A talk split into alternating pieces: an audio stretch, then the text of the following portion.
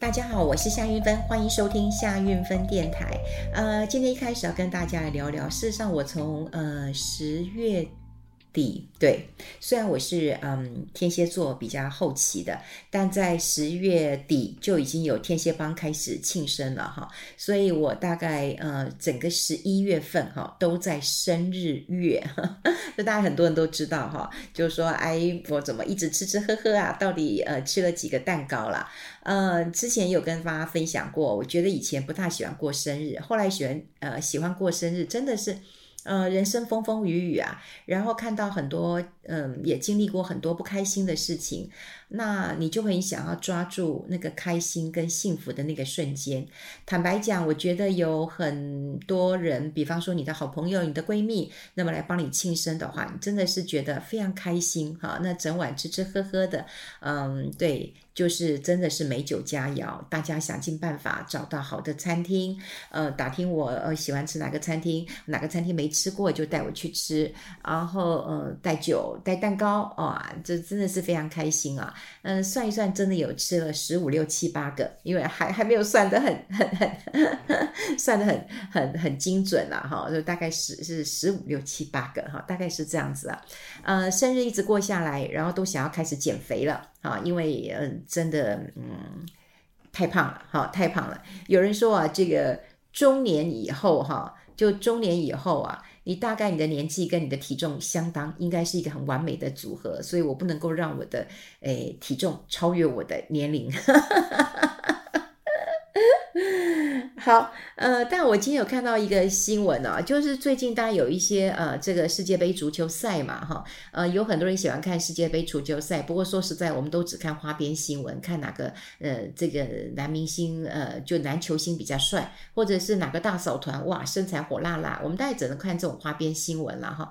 那至于正规的这个球赛。啊像今天呃，这个延华，我有一个呃，这个好朋友，那他邀我哈，因为以前我担任过延华他们的呃评审哈，那他们就问我说，哎，要不要一起来看那个呃什么？哎，是冠亚军还是季军的争夺赛？哈。然后就跟我讲哪一天你来报名，他们租了一个戏院是同步的啊。那我想其实应该是蛮过瘾的啦。不过他呃大概十一点才开始，好，十一点开始可以呃就是喝点呃喝点饮料，然后接下来就进入那个那个剧呃戏呃就是就戏院，然后一起来观呃观这个比赛了哈。我就跟他讲，我说拜托。老人家哎，我我就要回家睡觉的人啊，这个我应该没有办法撑这么久了哈。看啊，真的不是一个运动咖。那呃，既然不是运动咖，可是我要讲，就是说减肥这件事情哦，真的是太难了。我讲真的，真的是。太难了哈，像今天其实蛮好玩的一件事情，因为我看我的朋友他很有毅力的减肥，那我也用了这个，因为我之前我讲过我买了舒肥鸡嘛哈，那舒肥鸡去舒肥，呃，鸡胸肉非常非常好吃哈，那我我今天又舒肥了两片了，那我就加一点生菜，然后舒肥的鸡胸肉。然后呢，我就传给我的朋友，因为他也一样哈，他也是吃的，他他不是用舒肥鸡，他是用买的哈，那买的一片都要一两百块钱哈，我自己用的。好，总之呢，我们两个吃的差不多，所以我就传了照片给他说，你看我跟你一样吃的很健康，希望我吃一个礼拜以后应该就可以瘦了。他说你哪有健康？他说：“你看看我们两个照片差在哪里？诶，我就觉得，诶，鸡肉也差不多大块嘛，鸡胸肉旁边的生菜我还胜过他，诶，我生菜还蛮多的啦，哈，呃，他有加一些这个呃 nuts，就是坚果类，我是没有加哈。那因为我的那个，嗯，那个我的那个苏肥鸡胸肉，我是有调一点味道，所以我的呃沙拉是不用再调味的。”我就觉得一样啊，我说我的菜还比你多嘞，而且你还有那个坚果，你会比我胖。好，你再仔细看，诶，我也看不出来。后来他就把它圈出来给我看，他说：“你看，我后面摆了一次一瓶蔬果汁，你后面摆了一一一大杯啤酒。”哦，对，对，好啦。所以你看，从一个细节哦，他是处女座的啊，他是处女座，所以从细节就可以看出一些问题了。哦，那当然减肥是要长期抗战。然后他就跟我说：“你看看人家那个 C 罗哈，C 罗大家都知道是呃葡萄牙非常传奇的一个呃球星。就算我这个呃不不会打足球、看不懂比赛的人，我都知道 C 罗很厉害。他三十七岁了，一样很帅哈。他跟年轻的这个球星来比，一点都不逊色。而且他在这一次的卡达世界杯当中，他有还很多的球迷还是希望他能够拿拿下这个大力神杯的哈。那其实大家最关注的一点，不是他的老婆有多美艳，好，虽然他老婆 IG 啊什么的 follow 很多人，然后他也是因为他常常跟这个呃这个奢华的品牌啊呃拍照啊哈什么的，这生活也让人家称羡，好，可是我今天要跟大家讲的是什么？你知道是这个 C 罗他平常的一个饮食的菜单，而且说实在，你在这些球星啊真不容易，每一个都是亿万富翁啊。可是你看，能够吃成这样，我跟你讲，这样吃哦，你真的觉得人生活着真没什么意思了。他这样吃就吃了二十年，好，那你不要讲说他生活上还有压力，还要训练，还要练球的。那他吃什么呢？那主要的原因是因为哦，就是有一个大陆的网红，那他自己也是个运动咖，他是个健身网红，那他就想说，哦，那 C 罗怎么吃，他也跟着他吃。你知道 C 罗的体脂肪只有七 percent。我那时候体脂是三十几趴，我运动之后才变二十二十趴，呃二十还是出头啦哈。那那我的教练是希望我能够降到二十趴左右啊哈，我还是很高。那你看啊，他的体脂是只有七趴哈，七趴。那呃我们有看到他的饮食习惯，他一天吃六餐，那他都是吃一些高蛋白的、低脂肪的，还有一些高碳水的化合物。所以中国有个健身网红，听说呢他就吃的跟那个 C 罗一样的菜单。好，第一餐就是不加牛奶，只是玉米片哦。好，然后吃这个呃乳清蛋白，吃果汁啊。第二餐吃意大利面，吃五谷的去皮的鸡胸肉啊。在国外其实很喜欢吃鸡胸肉啦。哈。台湾大家喜欢吃鸡腿，可是鸡胸肉的脂肪还是比较低的哈。然后吃带皮的马铃薯，吃很多的花椰菜。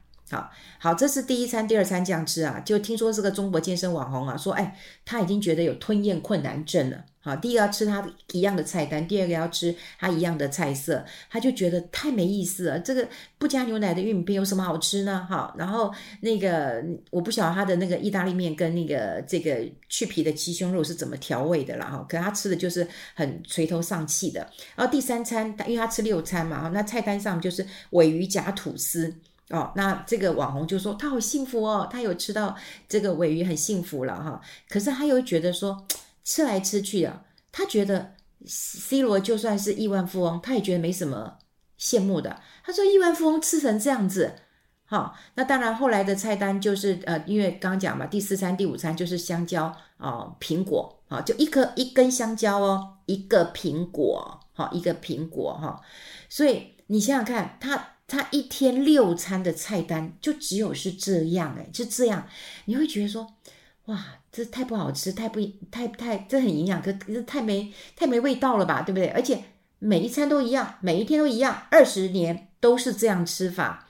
好，那后来有人讲说，哈、吃完还要训练，那这个网红就讲说，我这样吃完之后，我觉得人活着就没什么意义了哈。所以我看到那个照片的时候，我觉得那个。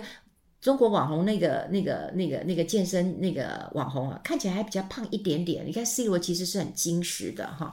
好，当然我会觉得减肥当然非常难。你你看，每个人都想减肥，但做不到嘛，做不到。比方说，你看我我我吃了我的这个舒肥鸡胸肉，我调当然调味了，今天今天非常好吃，但我觉得还是喝 喝那款啤酒比较好喝。但我朋友就喝呃蔬果汁啊，我要再跟他拼下去，我也不知道，有我也不知道我明天会不会出轨去吃别的东西了哈。昨天也是我的好朋友，那他嗯，这个因为真的很难得，他得到这个这个呃最佳经理人的评选 MPV，这是非常非常难。他也请我吃饭，那请请我吃饭，我也不好意思说我在减肥，而且我还吃挺多的哈，就吃的挺好的。所以嗯，从生日月以来一直吃，真的是要回归到呃清淡的。所以十二月份我真的要真的要乖一点。不过有时候我们真的是。我们知道了，但我们做不到。那今天要跟大家来聊聊是什么呢？其实言归正传哦，今天想跟大家聊一点这个虚拟货币跟加密货币。呃，当然有很多人说我又不投资。其实过去如果大家知道我的个性的话，我也觉得我不懂。我坦白讲，我就是不懂。好，所以如果有人听我的这个 podcast，你觉得哎，玉芬姐你怎么这么逊？没有关系，我不可能什么都懂。我的确就是呃不懂。他不懂，过去我在做，嗯，那时候证监会找我做全省的一个，呃，这个普惠金融哈的一个讲座宣传的时候，也有很多年轻人就问我说，呃，那那夏老师，呃，可不可以投资这个呃比特币啊、以太币啊这个虚拟货币啊？我就跟他讲说，我真的不懂诶，我觉得他们的眼神就忽然出现了一些，啊，你不懂，那你不就错失了一个呃赚钱的机会了哈？这两天我们看到了哈，就是币圈发生了一些事情啊，这个 FTX 破产了哈，那另外还有一个这个 BlockFi 这个也是宣布倒闭了哈，那有一个叫 AAX 的哈，他这个合伙人直接就把这个金钥匙，就是把这个密码哈带走了，等于是卷款潜逃了。那他用户有两百多万哦，好，两百多万的用户哦，哦，这个这个很多的，那。当然了，哈，我们有时候当然说啊，我也不买，那我也不投资，我管它发生什么样的事情啊，甚至还有人说，你看发生发生这件事情正好了，哈。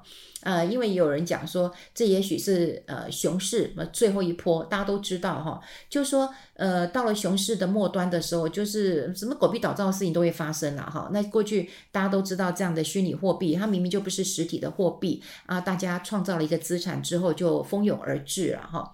那呃，但我们先回过头来讲，就是说。有很多的人会认为说，也许这一波币圈倒闭完之后，那么也许熊市就告个段落了。那慢慢的，整个投资的轨道又会回到了这个呃牛市比较多头一个状况。这当然我们可以值得观察。但我们今天想要跟大家聊聊，因为我也花了一些时间，呃，跟年轻人谈一谈，就是说，诶，很多年轻人都会投资这个呃，不管比特币、以太币也好，或者是什么虚拟货币，他们都会去投资。那为什么？为什么？其实有时候要听听他们的心声啦，哈。那他们也有呃告诉我，像我有一个很可爱的干儿子，非常非常的可爱，我真的非常的呃喜欢他，胖胖的，呃很可爱，非常贴心的一个暖男。呃，他哥哥就比较聪明，哈。那当然了，你要知道，就你看我喜欢我干儿子嘛，哎呦，这要是给哥哥听到了，多么好意思啦，哈。那哥哥呢，就嗯比较嗯聪明伶俐。呃，活跃，我应该这样讲嘛，哈。然后他也去投资了，呃，这个比特币啦、以太币啦。然后他也去到处当讲师，教大家怎么去投资了。我曾经也问过他，我说，呃，因为他。呃，喜欢比较 fancy 的工作，呃，他过去也在呃大陆有些做一些艺人拍片啊，因为他多才多艺啊，哈，那也在横店拍片过，然后呢也会做一些剪接，嗯，总之他做的工作还蛮多的，我也很难呃详尽的说明。那跟我的干儿子比呢，我干儿子就在一家这个保全公司做行政的工作，你看相对是不是就比较嗯这个单调乏味一点？那我。就问这个干儿子哥哥，好，我就问他说：“你们年轻人，呃，怎么这么喜欢呢？”他说：“你想想看，你们这些老人有钱。”好，然后呢，你们呃也有知识，也有背景啊，所以你们就可以投资什么股票啊、基金啊、外汇啊，你们的经验很多啊，都知道说，哎呦，碰到这个台币二十七块，赶快买美元呐、呃，二十八块也要买，二十九块买，三十块就不买。可是我们傻咚咚的，我们也不懂啊，哈。那你们会买股票啊？你们有钱呐、啊？你们台积电好，可以这个一张、两张、三张、十张的买呀、啊？那我们台积电十股、二十股我都买不起啊，哈。那等于是说。他们把我们的投资工具一分为二，就过去我们所常见的台面上的哈，就是嗯，可能大家比较知道的股票啦、基金啦、外汇啦哈，这些他们都会认为说是你们老一代啊，是上一辈投资的。那他们要找一些是什么呢？就找一些我们过去讲的 offshore 的，就是比较台面下的这个商品了哈。那基本上虚拟货币，那当然就算是比较台面下的一个交易的商品。为什么？嗯，有几点可以吸引他们。第一个。币圈的人都会在几年之内就会成为富豪，好，就会成为富豪啊！这新闻很很多，可以呃非常非常的常见的哈。我们这前两天还看了一个新闻，就是有一个叫 Amber，Amber 有一个共同的创办人，好，那那个叫 TT 啊，他上礼拜其实过世啊，其实大家也不知道他是谁，但是你只要知道他三十岁，但是他所拥有这一家 Amber 的市值有三十亿美元。你看就是他的身价嘛，他身价有九百亿，九百多亿啊。好，对，大家会第就知道，就是说，第一个他们都是高学历，哇，哈佛的高材生，什么样的高材生？哈，那第二个他们年轻啊，这二十岁、三呃三二十几岁、三十岁，他们就有占有一席之地了。所以对于年轻人来讲的话，他们就是一个偶像，就是一个可以嗯这个追寻的一个典范。啊，我必我必须这样讲，我们也不能说他们是罪犯了哈。就对他们来讲，他们是一个典范，是一个模范。那他们当然是可以去呃学习的，好，去可以学习的。那你不要说在在呃全世界哈，你说台湾其实有很多人去投资，那也是看到这些年这个年轻的哈，这个呃不管他们是共同创办人啊、CEO 什么的，在台面上付出都是年轻、青年才俊、多金。所以他们认为，如果你去投资这个的话，对他们讲是大有可为。那你说中国我们现在讯息比较少，可是大陆那个币安，好，就是币安，他那个那个那个那个那个好像赵鹏吧，哈，我记得应该是赵赵鹏吧，哈，他他的他他成立这个币安，成立四年，成立四年，你知道吗？他也成为华人首富啊。好，就是因为这个币圈的价格其实是呃波动的啦，哈。那我们刚刚也讲过了，就是说除了他们有名人的光环，哈，然后年轻人，哈，呃名校的光环，然后年轻，再加上其实还有一些呃，比方说像淡马锡啦，哈，大家都听过嘛，软银啊，哈，然后贝莱德啦、红杉啊，这些你都听过的，好，这些资本也都有涉入，所以年轻人大家会觉得说啊，是你们这些老东西不懂嘛？我们年轻人大家追求新的一个资产嘛，的确。他们如果想要把这个过去跟未来就一分一分而为二的话，在过去的这个旧世代当中，他们没有办法赚到钱，所以他们希望能够在新的世代当中去赚到钱。所以过去我们都会喜欢那种稳定的货币啊，稳定的货币啊，就是。啊，比方说我们的悠游卡，这是稳定货币嘛？你存多少钱进去，对不对？里面就有多少钱嘛。但是你说悠游卡要不要管？要有人管嘛。如果没有人监管，是不是可以随便随便乱加值，随便乱充值，对不对？然后充的不是钱，但里面就有钱啊，所以还是要管的哈。那呃，这个虚拟的货币啊，其实有分两种，虚拟货币呢，当然有分数位货币跟这个加密货币。好，那数位货币呢？过去央行曾经有提过，要提出数位货币。可是，比方说美国可能会提出美元的数位货币，中国会提出呃人民币的数位货币，那台湾可能会提出这个呃台币的这个数位货币。但这是央行背书啊。可是这个加密货币呢？谁背书？谁背书？好，那过去我们对于这个加密货币不是很懂，然后市场上出现了一个人啊，叫曲博，我。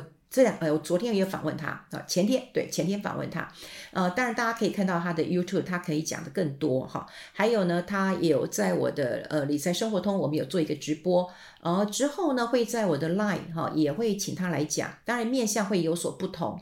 那你们也可以去看他。诶，忽然我就发现有一个人，诶，怎么用旱地拔葱这个方式就吸引到我的眼球了？因为他讲呃什么区块链呐，讲 NFT，过去我想说我也不管。我哪管这些事情啊？我也跟我无关。可有一天我发现啊，呃，那个加密货币出事了。好，那我就想说，我必须把这件事情，嗯，这个了解一下。那我除了去看他的 YouTube 之外呢，我也去买他的书哦，发现哦，他还蛮浅显易懂的，好，还浅显易懂的。不过我觉得这个人最有趣的一件事情啊，就是他直接讲了。好，他直接讲了，他就说，其实这个区块链这种创新技术啊，讲是讲说去中心化了，不可以篡改了，可以信任了。他认为根本就是一不是金融创新，他说是金融诈骗。他认为就是就是一种金融科技，可是他就唬弄一些不懂的人，好，不懂的人。那事实上这个资产是一个是一个空的，那大家买空卖空。好，那你拥有一个比特币，你希望干嘛？你希望把它卖掉嘛，卖到高高价嘛？那你希望卖掉，是不是你就希望有个下限出现？好，你买了一个 NFT，你真的持有周杰伦的画吗？你真的持有张大千的画吗？你真的持有哪一个名人的画？不是，你只有这个凭证。那你有这画干嘛？你真的要去兑现拿回家吗？又不是盐酥鸡，兑现拿回家吃了，对不对？那你有这画你要干嘛？你期待是什么？你把它卖掉。所以我觉得这个曲博也很有意思啊，就是他就讲说，那每一个人都期待把这个东西把它变成是这个呃卖掉，等于买空卖空之后我卖掉，那我拉下一个傻子。我记得以前啊，我在呃很多拍卖会上哈，因为我有做一些慈善拍卖，我当过拍卖官的哈。然后呃，我也呃看到很多拍卖官在拍卖，我说哎，他们对话怎么会如痴如醉啊？价格不断的叠上去啊。他就说啊，疯子买，疯子卖，还有一群疯子在等待，哈，这也很有趣。也就是要买卖，那当然价格才会高。可是，在实体的部分，可是你看这个是个虚虚啊虚的虚拟货币嘛。他创造出来一个资产，告诉你这是以太币，这是比特币，然后你就开始去交易，交易以后你就可以去赚很多钱。那当然，我不得不说，还是有很多的名人加持。刚刚我讲过了，像淡马锡、像微软这些，你看用钱滚钱，他压一个机会，把把自己当成是一个创投，也许是一个未来机会呢。好，这他们也他们也算是名机构嘛，好，名人。还有一些呢，像 Catherine Wood，就是我们讲的方舟那个 ARK A R K。他的基金经理人，他也说哦，这个他呃很呃这个呃这个比特币好，这个挖矿很环保，哪有环保？他这么费电的，好，那他真的知道嗯这个交易是一场骗局吗？还是说他认为股价低了就可以买？比方说呃六万块跌下来了，你以前那个嗯这个比特币到六万块美金，诶，那跌下来是不是就可以投资了？哈，所以嗯。当然，我今天跟呃这个曲博聊了以后，呃，我其实很想要分享在这一集节目当中，但我这样分享是年轻人是怎么想的，也就是年轻人他们现在的钱很少。对不对？他也没办法说哦，我定时定额去投资什么基金，定时定额去买零股，他没那个耐心，他想要快速致富。可是他们一定要找一个 role model，就是谁呢？比方说以前我们看很多书，我们去看 Peter Lynch 的书，我们看巴菲特，我们都希望啊，我们成为巴菲特，成为股神。他们也会想要去找一个 model 来看，说他们想要成为谁，而只是比较吸引他们的眼球，当然就是这种快速赚钱的一个虚拟货币。可是我最后也举一个例子啊，也就是说，你买过东升的东西，你可能会有东升币；那你买过某某东西，你有某某币。可是你不能买买某某币去买东升嘛？好，那之前我们讲过，虚拟货币其实有个最大的问题，也就是说，我大家去中心化，你去中心化之后，你政府是收不到税的。